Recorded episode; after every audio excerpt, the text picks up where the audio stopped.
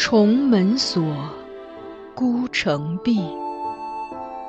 白鬓催，霜华尽。这是一段淹没于仁宗圣治尘埃缝隙中的爱情。原本也可是风流少年郎，或极地登科，或闲云野鹤，却又于深宫长叹此生。幸而这寂寂的人生中，还有一点缱绻可以留恋。他看着她从垂髫稚子成长为窈窕淑女，看着她情窦初开，初尝愁滋味，看着她因为君主的一念之差，被包装成华丽的摩诃勒，置于神龛中被炙烤。他把她当作唯一的依附，他亦愿意给他此生所有的温度。于他们，是无关他人的情爱；于天下，却是大逆不道的罪孽。锦上繁花，天加宠溺，无法开启紧闭孤城。紫陌红尘，若爱若恨。只是由不得认真。枕上空山深下影，终成三春梦魇。一阙宫墙两相独绝，唯寄望来生陌上拾到他遗落的花钿。欢迎收听米兰 Lady 作品《孤城闭》。由菊与纸播讲。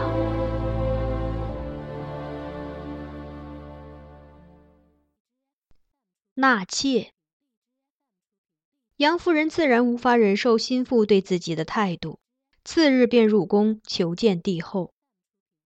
梁都监见势不妙，亦随后入宫，望能在杨夫人抱怨诉苦之下，为公主稍加解释。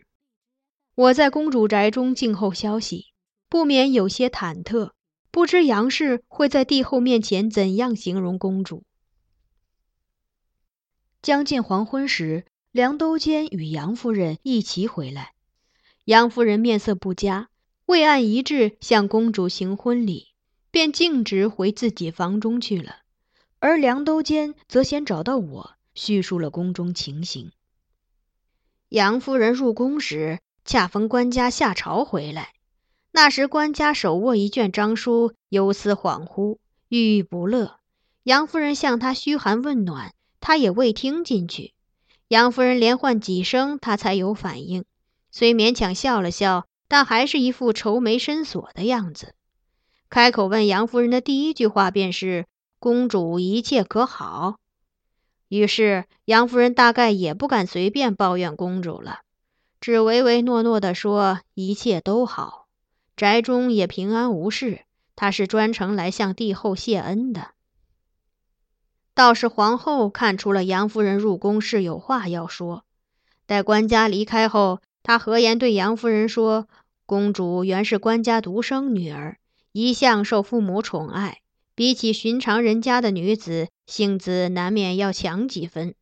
若有行言不当之处，还望国舅夫人多体谅。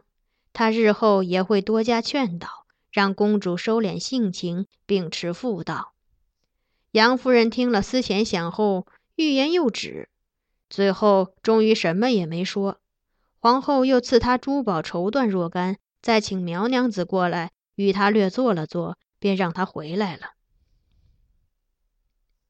听了这话，我方才放下心来，松了口气。梁都监没有忽略我这一刻的释然，着意看我，道。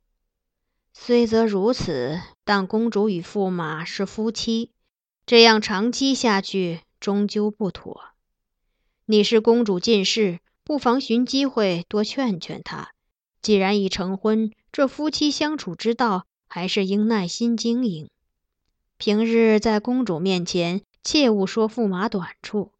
若他有怨言，你也要多为驸马辩解。主子夫妇岁月静好。对我们做侍者的内臣来说才是福分。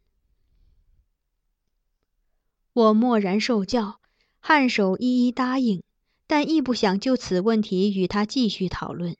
须臾，问了他另一事：今日官家不易，先生可知是何缘故？梁都监道：“我后来问了随官家上朝的邓都知，他告诉我，今日欧阳修上书请皇帝选宗室子路为皇子，在朝堂上公开说，以往官家未有皇嗣，但尚有公主之爱，尚未盛言。如今公主既已出将，监护左右，则皇帝万机之暇，处深宫之中，谁可与言语？”谁可成颜色？不如于宗室之中选贤良可喜者，录以为皇子，使其出入左右，问安待善，以慰悦盛情。官家听了，沉默着未表态。偏还有好几位臣子附和，都请他正式下诏选立皇子。官家始终未答应，亦没有了好心情，一路回到晋中，眉头都是皱着的。三朝之后，公主干脆请李伟搬出公主寝阁，于别处独寝。韩氏担心驸马难以接受，在得到梁都监默许后，特意去跟李伟说：“国朝有规定，驸马需先经公主宣召，才可与公主同宿。”李伟也未多问，从此后便与公主分居，独处一阁，每日晚间与公主共进晚膳后，即回自己房中。并不打扰公主。杨夫人看得气闷，常旁敲侧击地说：“家里不像娶了心腹，倒像是请了一尊神来。”公主也未与他计较，不理不睬，只当是耳边风。最后还是杨氏沉不住气，索性到公主面前，直接提出要为儿子纳妾。驸马原本有两个屋里人。但我怕公主进门后见了不喜欢，便都卖了出去。可如今驸马房中没了持肘的人，乱糟糟的，毕竟不像话。公主金贵，我原不敢以这等事烦请公主操心，想自己去寻个丫头放在驸马房中，做些洒扫侍奉之事。不知公主意下如何？韩氏瞠目道：“公主出将才几天，夫人就要为驸马纳妾？”公主向他摆手，示意他不必去争，再平静地答应了杨夫人的要求。如此甚好，阿嫂尽管去寻合适的人，将来那小娘子的月钱由我来给。杨夫人果然立即开始行动，物色适当人选。最后，她看中了一名自幼养大的侍女，十六岁的春桃。春桃容色可人，性格也温顺。岂料一听杨夫人说要将她纳为驸马妾室，她泣不成声，跪下不住哀求，怎么也不肯答应。杨夫人劝了春桃几次，都不见她回心转意，不由得大怒，竟把她拉到公主寝阁近处，公然指桑骂槐：“你进了我家门，我把你好吃好喝的供奉着，却没想到竟养出个忒有脾气的祖宗。”我儿子是国舅爷生的，皇帝的血脉里还有几分是与他相同的呢？哪里配不上你这个贱人？你还真把自己当回事儿，眼睛升到头顶上，谁都难入你这仙女法眼。你既存心到我家当烈女，老娘就成全你，今日就地打死，明日再请官家给你立个牌坊。他边骂边打，边生霍霍，疼得春桃不住尖叫痛哭。我听得不安，转顾公主，刚唤了一声“公主”，她便已明白，吩咐道：“怀吉，你去把春桃带到这里来。”我当即出去，命人拖住杨氏，又让两名侍女扶起春桃，把她引至公主面前。春桃战战兢兢的跪在公主膝下，仍轻声啜泣。公主好言抚慰，亲自查看她伤势。再命人取良药、炖补品，好生为春桃疗伤。春桃感激不尽，向公主连叩了几个头。公主扶起她，微笑道：“你不想做驸马的妾，是顾忌我吧？其实无需担心，你服侍好驸马，也等于是为我尽心做事。我会善待你的。”春桃拼命摇头，仍旧弃而不语。难道你不答应，不是因为这个？公主奇道。见春桃不答，她很快又有了新的猜测。那你是厌恶驸马，所以才不想嫁他？不不，春桃忙否认，低声道：“驸马和善，待奴婢一向是很好的。”公主笑了。既如此，你嫁他又有何不可？春桃迟出难言，头一脉低垂，又开始落泪。见他这等形状，公主忽然领悟：“啊，你一定是有心上人了。”春桃双颊红尽，越发深垂手，双手不停地绞着衣带，沉默不能语。公主遂并退左右，只留我和韩氏在身边，在含笑对春桃说：“别害怕，你且把隐情告诉我，我一定会帮你。”春桃犹豫许久，在韩氏随后的鼓励下，终于说出了此中缘由。原来他此前回家探望双亲，曾偶遇姨母家的表哥，后来接触了几次，两人渐生情愫，私定终身。表哥一开始做生意挣钱，想早日为他赎身，缔结良缘，不料如今杨夫人要他做妾，所以他宁死不从。公主安静倾听，听到最后，也许联想起自己往日之事，目中亦浮起了一层水光。我来为你赎身。他对春桃做出承诺：“你的心愿，我来为你实现，一定会让你从这宅子里出去，嫁给你喜欢的人。”然后他遣人去请杨夫人。杨氏不久后入内见公主。随他同来的还有驸马李伟。公主开门见山的提出要为春桃赎身，对杨夫人说：“无论当初是花多少钱买春桃，她都会付十倍的钱给杨夫人。”杨夫人闻之冷笑道：“这丫头我已经养了十年了，为调教她花的心血不知有多少，哪里是钱可以计算的？”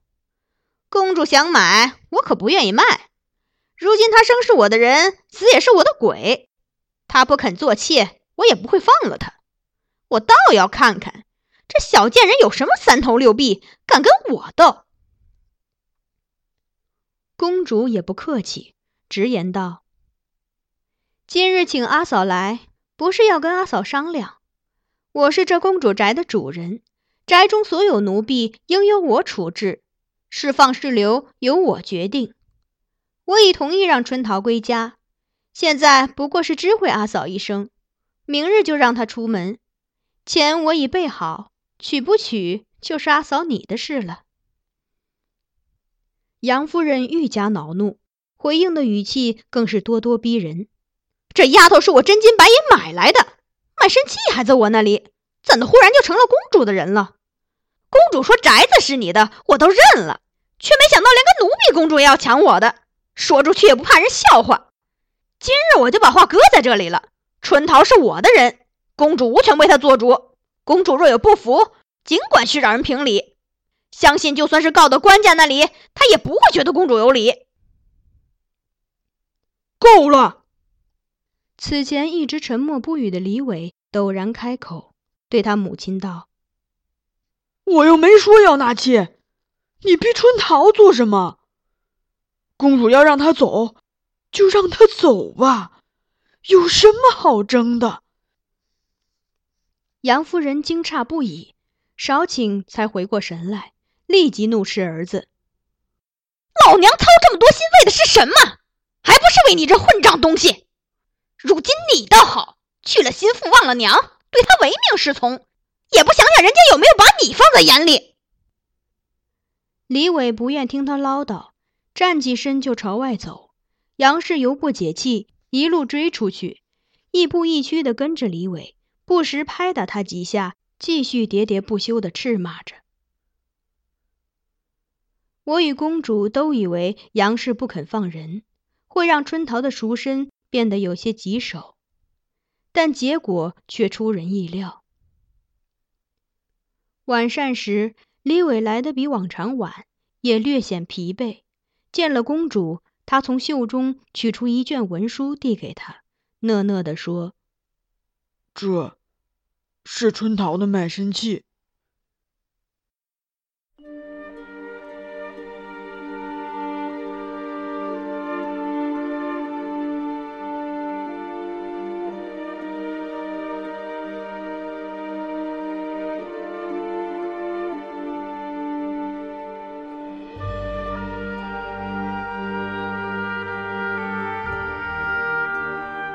刚才收听到的是菊与纸播讲的有声小说《孤城闭》，欢迎继续收听。